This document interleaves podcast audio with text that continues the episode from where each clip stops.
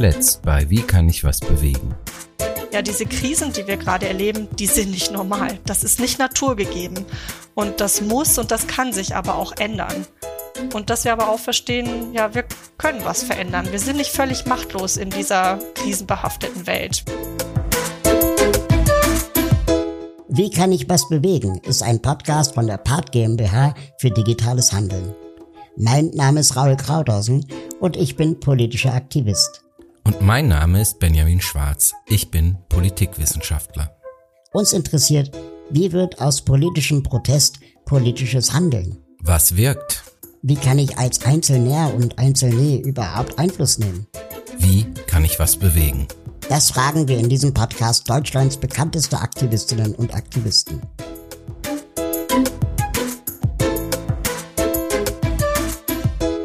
Heute sprechen wir mit Lisa Göldner. Also ich meine, es gibt noch unglaublich viel zu tun. Wir haben viel erreicht, aber es gibt noch sehr, sehr viel zu tun und wir müssen als Bewegung dranbleiben. Und ich glaube auch, dass wir in diesen Zeiten, wo wir so fassungslos vor dieser Brutalität und diesem Krieg stehen, uns auch wirklich deutlich machen, Klimaschutz ist Krisenprävention. Ja, Klimaschutz ist Sicherheitspolitik. Ja, wenn wir die Eskalation von Krisen und Konflikten verhindern wollen, dann müssen wir Klimaschutz betreiben. Ja, dann müssen wir unabhängig werden von ähm, fossilen Brennstoffen. Das ist ein ganz wichtiger Baustein. Also das sind halt so Floskeln, die, die hört man jetzt seit, seit dem Ukraine-Russland-Krieg. Davor hieß es äh, Wandel durch Handel. Also das ist dann letztendlich die andere Seite dieser Betrachtung gewesen, dass man mit, mit Handel dann irgendwie auch gemeinsam einen Markt kreiert für CO2-neutralere Produkte und so weiter und so fort. Ich habe manchmal so ein bisschen die Sorge, dass wir mit diesen, mit diesen Floskeln eigentlich auch unsere Bevölkerung müde machen. Weil irgendwie, äh, man kann alles so und so sehen und die PolitikerInnen sind MeisterInnen da drin, das immer so zu interpretieren, dass es für sie dann und dann irgendwie am besten passt. Und ich stimme dir zu, dass die neue Regierung schon sich auch in vielerlei Hinsicht ehrlich gemacht hat. Also als ich da Robert Habeck in der Wüste gesehen habe, wie er auch, man sah, wie er damit haderte, welche Entscheidung er da trifft und dass das auch ihm klar ist und dass er das auch so benannt hat. Das fand ich, habe ich so von einem Politiker oder Politikerin noch nicht gehört. Ich habe mich gerade gefragt, wie viel FDP steckt eigentlich in der aktuellen Politik? Und wäre äh, im Vergleich zu den anderen Parteien, die ja auch mitwirken sollten, und entspricht das überhaupt dem prozentualen Anteil der, der Stimmen, die gegeben wurden?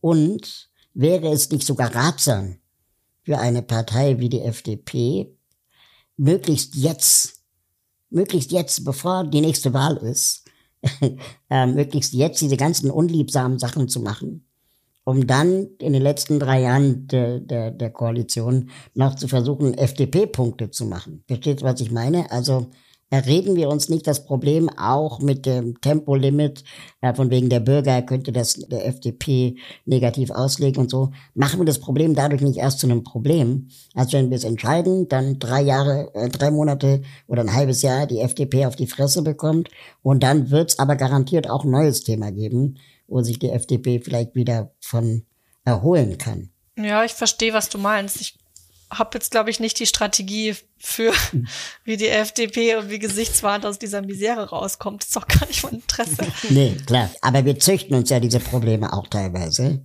Und vielleicht muss man die FDP auch mal in die Schranken weisen.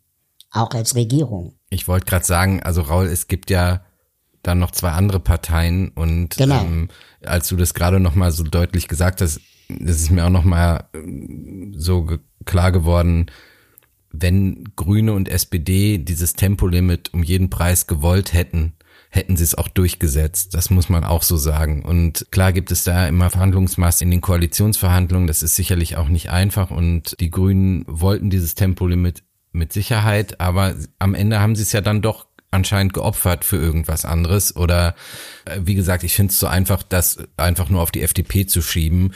Hm. Wobei ich dir auch total recht gebe in deiner These, dass das natürlich überhaupt nicht dem Wahlergebnis entspricht, wie offensichtlich die FDP diese Regierungspolitik zu beeinflussen scheint. Sorry für meinen kurzen aber Rant, aber genug zur FDP. Sie haben auch prozentual jetzt hier in dem Podcast viel zu viel Raum. Der Name Lisa Göldner wird außerhalb aktivistischer Kreise vielleicht nicht vielen ein Begriff sein. Dabei gehört sie zu den erfolgreichsten Klimaaktivistinnen des Landes. Lisa war federführend bei der Klimaklage gegen die Bundesregierung 2020. Lisa koordinierte die erfolgreiche Verfassungsbeschwerde gegen die unzureichende Klimagesetzgebung. Schon zwei Jahre zuvor hatte sie gemeinsam mit anderen vor dem Berliner Verwaltungsgericht die erste Klimaklage gegen die Bundesregierung eingereicht. Und nicht nur deshalb ist sie eine der entscheidenden Personen im Kampf gegen die Klimakrise. Als die Klimaschutzexpertin einer der größten Umweltschutzorganisationen der Welt ist sie gerade im Kampf gegen Kohle, Öl und Gas. Okay, machen wir doch thematisch weiter. Äh, wovor müssen wir uns eigentlich mehr fürchten? Die Folgen der Klimakrise oder die Folgen eines dritten Weltkriegs? Oh, also ich glaube, oh, oh meine Güte. Also ich glaube, dritten Weltkrieg, die Folgen möchte ich mir gar nicht ausmalen. Wie schrecklich das wäre, wenn diese Gewalt weiter eskaliert. Davor habe ich richtig dolle Angst und ich glaube, damit bin ich auch nicht alleine. Also den Einsatz von C-Waffen, von Atomwaffen, bereiten mir wirklich schlaflose Nächte. Das bereitet mir ganz, ganz, ganz viel Angst.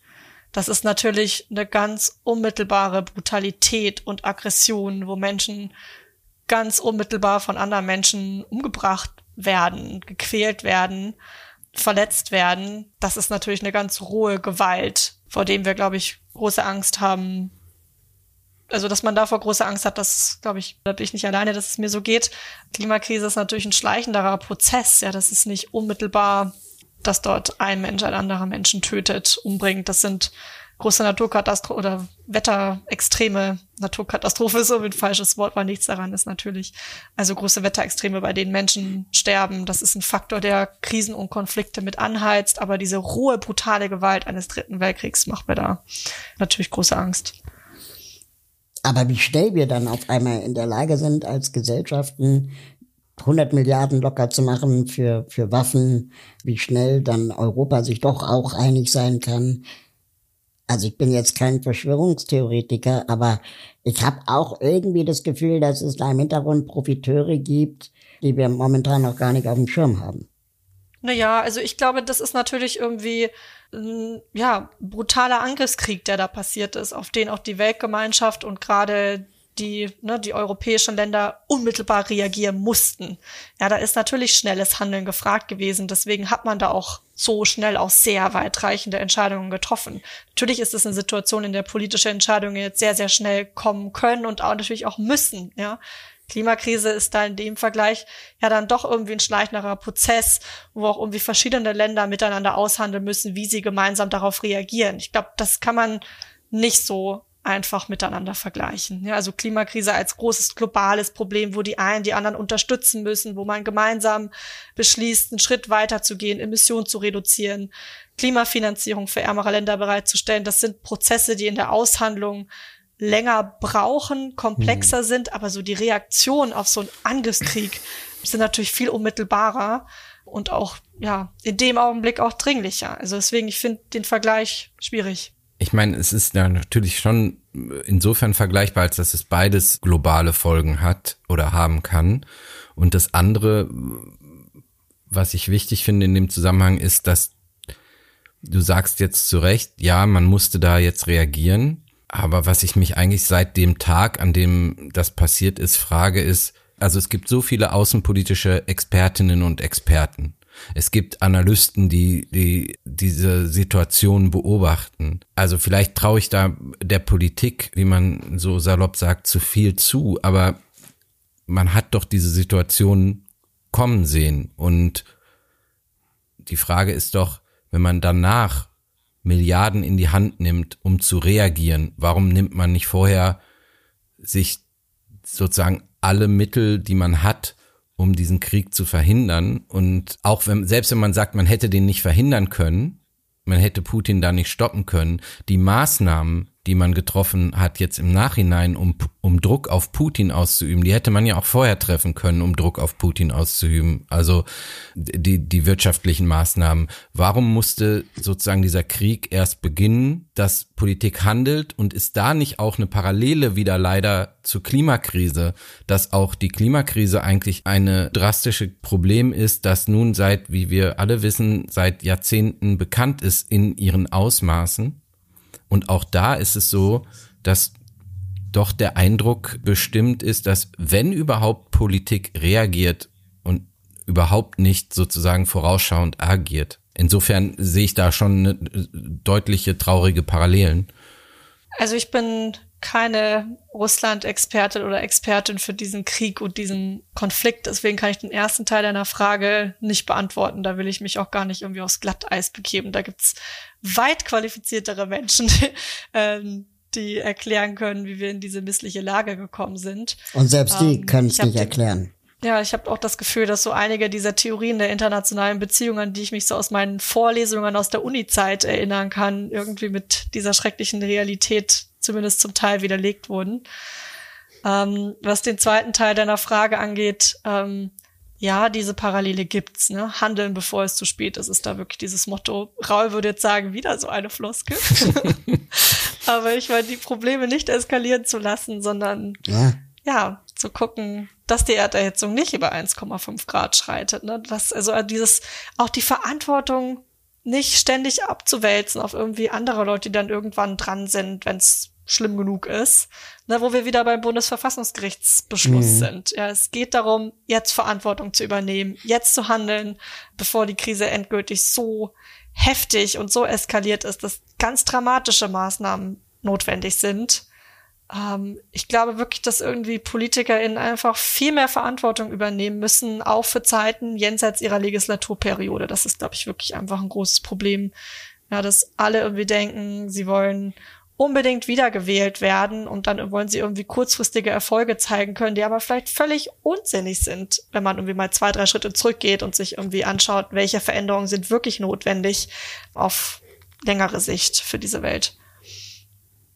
Ja, was Raul gesagt hat mit den Floskeln ist meiner Meinung nach auch insofern richtig, weil es Auswirkungen darauf hat, wie die Menschen sich, was du vorhin gesagt hast, Lisa, an die an diese Krisen gewöhnen. Und wenn man die Dinge immer wieder hört, gewöhnt man sich vermutlich auch an, ich will gar nicht sagen Floskeln, aber an diese Formulierungen. Und insofern würde ich da Rauls Aufforderung auf jeden Fall unterstreichen, dass oder These, dass wir da neue Narrative brauchen. Wir brauchen vielleicht eine Erneuerung unserer, unserer Sprache an der Stelle, was, was die Klimakrise angeht. Da bin ich schon von überzeugt, weil offenbar erreichen wir ja nicht genügend Menschen mit dem, was wir jetzt seit Jahren sagen. Wie schätzt du diese Gefahr ein, dass wir uns alle längst daran gewöhnt haben und das eigentlich dazu führt, dass keine Veränderung passieren kann? Hm, vielleicht noch mal einen Satz zu den Floskeln. Also ich glaube, das sind natürlich auch irgendwie ja ich glaube, die Aufgabe von Politik zum Beispiel ist, solche Floskeln als Leitsätze für wirklich ganz konkrete Politik zu nehmen. Ja, also wenn ich sowas sage wie Klimaschutz ist Krisenprävention, dann möchte ich, dass die Bundesregierung das zu ihrem Motto macht, zum Beispiel ihrer neuen Klimaaußenpolitik. Ja, Annalena Baerbock ist mit ganz vielen solcher Floskeln ähm, angetreten und hat gesagt, sie möchte eine andere Klimaaußenpolitik machen. Sie möchte, dass Klimaschutz Teil von Sicherheitspolitik ist. Und ich meine, was heißt das ganz konkret? Ja, ich meine, wir wissen quasi, dass wir diese Klimakrise, also früher hieß Klimagerechtigkeit, ne, dass irgendwie die Industrieländer, die den größten Teil der ähm, Emissionen in der Atmosphäre zu verantworten haben, als erste handeln ne, und ihre Emissionen ähm, reduzieren, um anderen Ländern auch noch ein bisschen mehr Zeit zu geben, andere große Herausforderungen, vor denen sie stehen, wie Armutsbekämpfung oder den Zugang zu Bildung zu meistern. Dann hieß Klimagerechtigkeit irgendwann, jedes Land muss seinen Beitrag leisten, aber die Länder, die am meisten zu den Emissionen beigetragen haben, müssen viel mehr tun als die anderen. Und ich glaube, heute heißt Klimagerechtigkeit, Wahrheit, dass die Länder, die am meisten zu dem Problem beigetragen haben, dringend handeln müssen und mehr tun müssen, aber auch andere Länder dabei unterstützen müssen beim Klimaschutz. Ja, also wir brauchen eine andere globale Solidarität und das muss sich in sehr konkreten politischen Maßnahmen ausdrücken. Das heißt, mehr Klimafinanzierung für Länder des globalen Südens muss Teil dieser neuen Klimaaußenpolitik sein. Äh, es muss Teil dieser neuen Klimaaußenpolitik sein, andere Länder mit Technologietransfer, mit Know-how-Transfer bei der Energiewende zu unterstützen. Es muss Teil dieser Klimaaußenpolitik sein, dass man die Abhängigkeit von dem Import von fossilen Brennstoffen aus autokratischen Regimen so schnell wie möglich beendet, weil man damit diese Regime stützt und Menschenrechtsverletzungen mitfinanziert. Das ist also, glaube ich, uns jetzt allen so deutlich geworden, dass, dass wir das nicht so fortsetzen können. Du hast die 100 Milliarden angesprochen, Rau. Ich glaube, wir brauchen wirklich auch ein, eine andere Debatte darüber, wie wir Sicherheit schaffen. Natürlich schaffen wir keine Sicherheit auf lange Sicht durch immer weiteres Aufrüsten, sondern brauchen auch ein anderes Verständnis von Sicherheit, zu dem eben auch Klimaschutz gehört, wo auch irgendwie verstanden wird, dass Armutsbekämpfung, mehr soziale Gerechtigkeit, dass das alles Faktoren sind, die zu mehr Sicherheit beitragen von Menschen mag sehr dieses ganze Konzept, den Ansatz von feministischer Außenpolitik, der jetzt auch zum Glück mehr Aufmerksamkeit bekommt. Und ich glaube, man kann diese Floskeln, natürlich muss man die in sehr konkrete Handlungsschritte übersetzen. Und jetzt habe ich mich so ein bisschen verrannt und weiß nicht mehr, was die Frage war. Unser heutiger Supporter ist Procon. Procon ist die größte Energiegenossenschaft Deutschlands, ein echter Ökostromproduzent mit Fokus auf Windenergie. Aber Procon verkauft nicht nur Strom aus Wind, sie planen, bauen und warten ihre Anlagen auch selbst und sorgen so für den steten Ausbau der erneuerbaren Energien. Procon bildet also die gesamte Wertschöpfungskette der Windenergie ab. Und das seit über 25 Jahren. Aber es kommt noch besser. Procon ist nämlich ganz in Bürgerhand. Fast 40.000 Bürgerinnen haben sich in der Genossenschaft zusammengetan, um sich für eine nachhaltige Energiezukunft einzusetzen. Denn unabhängig von fossilen Energien und teuren Gasimporten aus dem Ausland zu werden, ist nun wichtiger denn je. Schon ab 50 Euro Genossenschaftsbeteiligung könnt ihr mitmachen und die Energiewende vorantreiben. Die Rendite bei Procon drückt sich nicht nur in Euro, sondern auch in eingesparten CO2 aus. Weiteres CO2 spart ihr zudem mit dem Bezug von echten Ökostrom. Mit dem Gutscheincode Krauthausen, zusammen und kleingeschrieben, gibt es einen Kennenlernrabatt von 30 Euro auf die erste Rechnung Procon Windstrom. Checkt dazu einfach procon.net slash Krauthausen und treibt die Energiewende voran. Den Link findet ihr natürlich auch in den Show Notes. Vielen Dank an Procon für die Unterstützung kann Jennifer Morgan eigentlich als Sonderbeauftragte für Klimaaußenpolitik im Auswärtigen Amt mehr erreichen als in ihrem bisherigen Job als Geschäftsführerin bei Greenpeace International? Ja, das scheint die Einschätzung zu sein, zu der sie gekommen ist. Ich schätze Jennifer Morgan sehr. Ich hatte das große Vergnügen, mit ihr bei drei Klimakonferenzen zusammenzuarbeiten.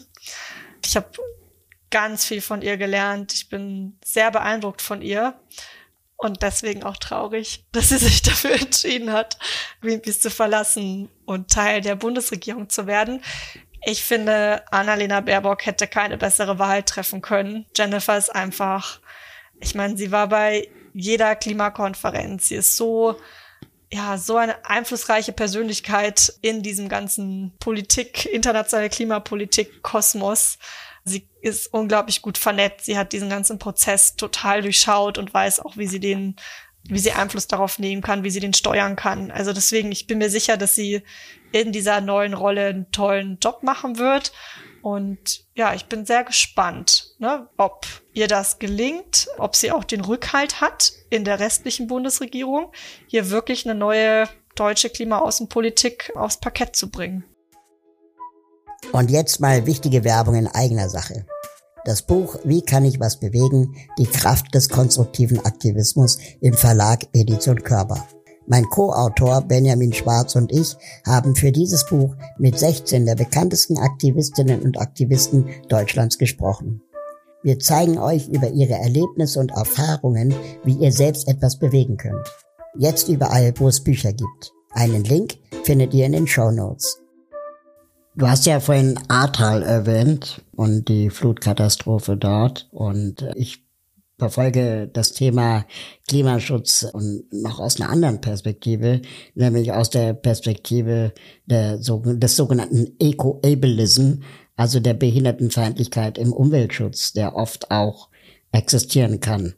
Und da gibt es interessante Parallelen, zum Beispiel der Strohhalmverbot klingt jetzt so nach einem Quick Win, aber auf der anderen Seite benachteiligt es viele Menschen mit Behinderungen, die auf Strohhalme angewiesen waren oder sind.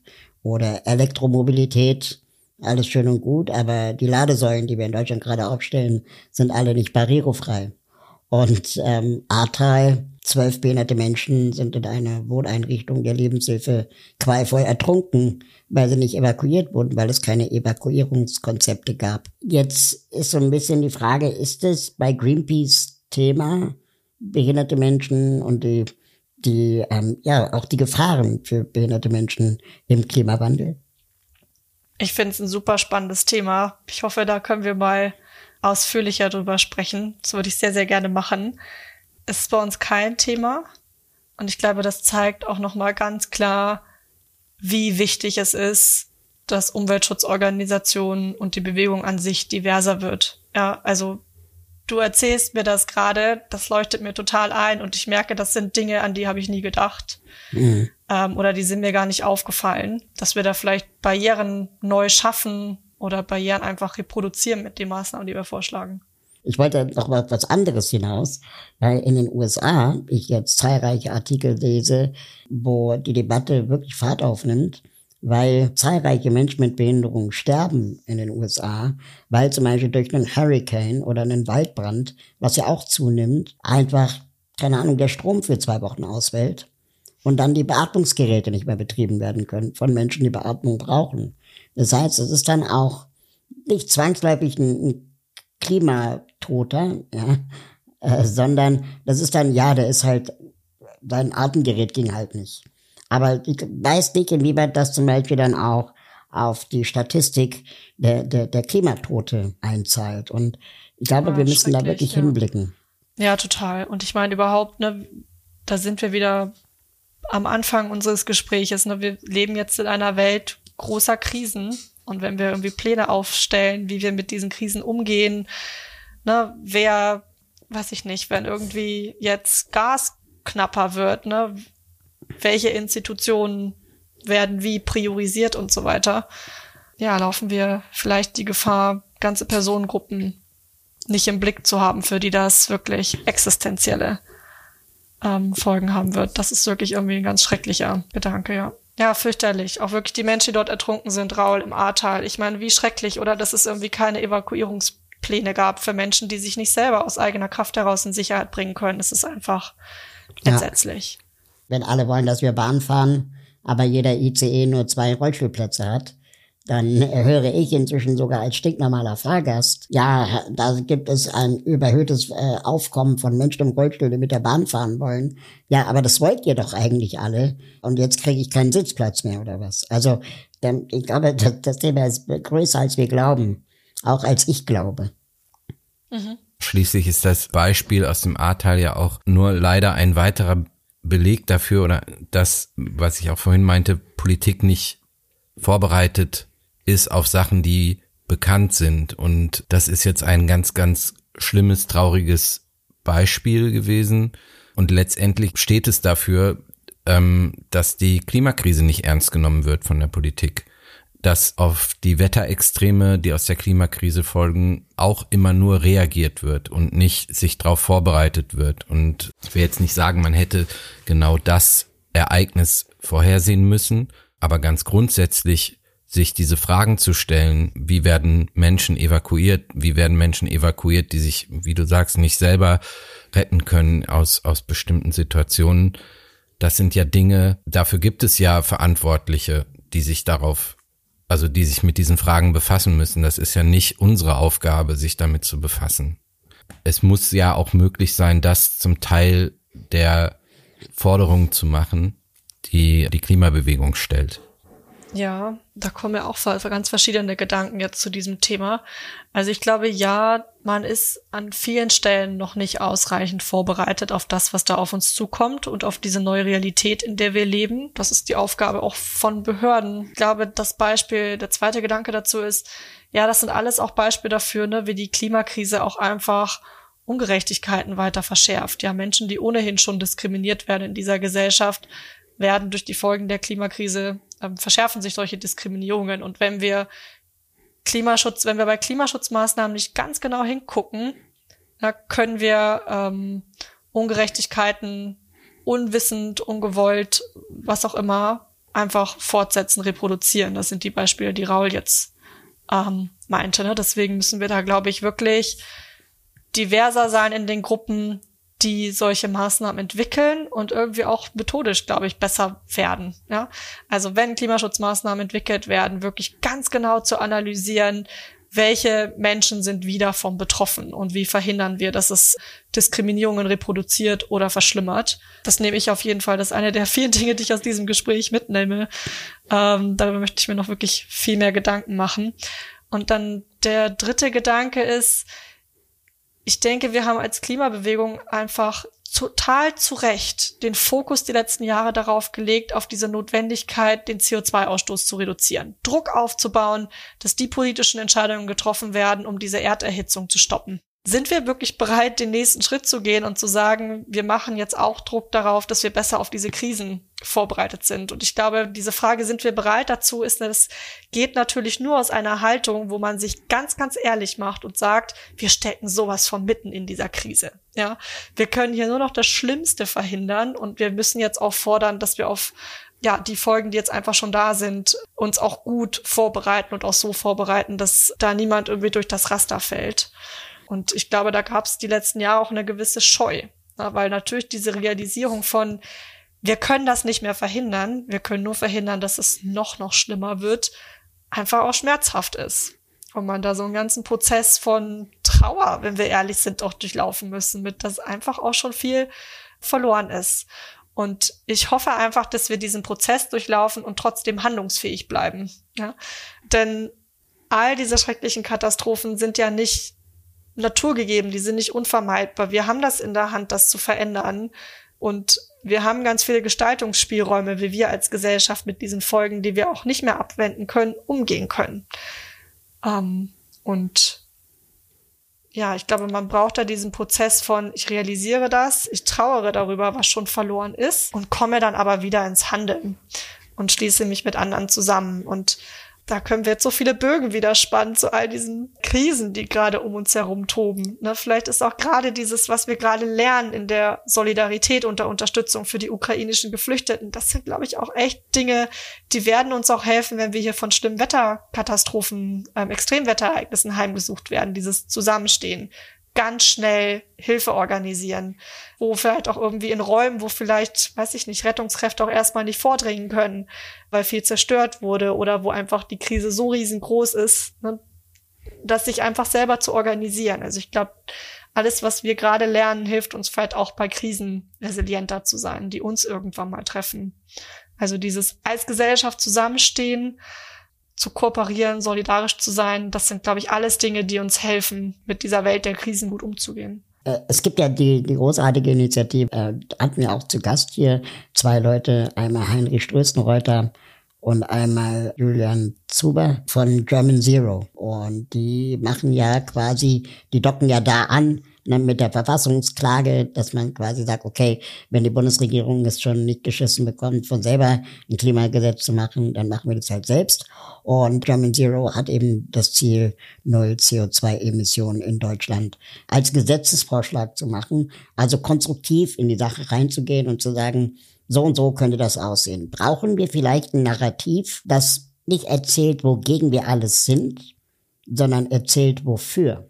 Ja, unbedingt. Also ich glaube, das ist ja auch das, was uns als Aktivistinnen ähm, antreibt, oder? Nicht nur dieses, dass wir die Probleme dieser Welt sehen und uns das unglaublich empört und wir sagen, wir müssen was dagegen machen, sondern auch wirklich dieses Wissen, dass die Welt ein besserer Ort sein kann.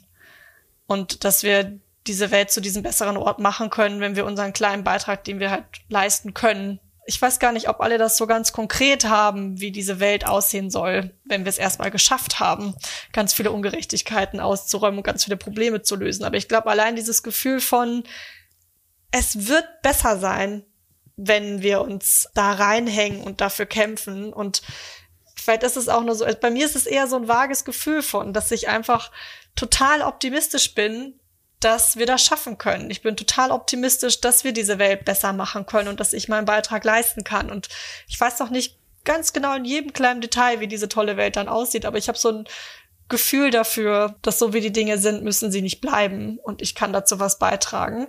Deswegen, ja, positive Narrative sind doch so wirkmächtig, oder?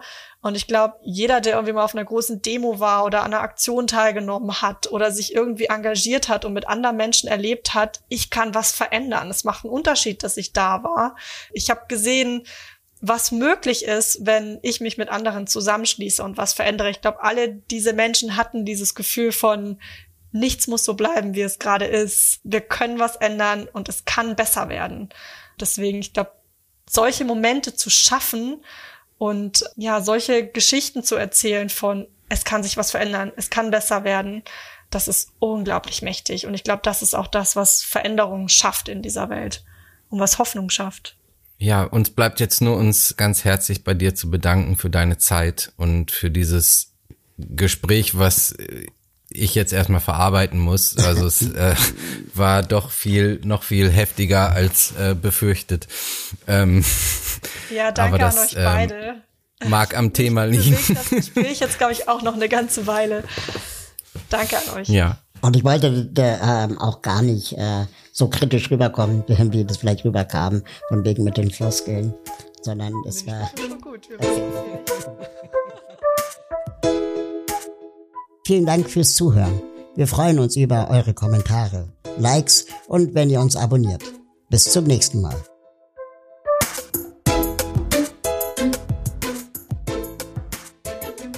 Dieser Podcast ist eine Produktion der Part GmbH für digitales Handeln.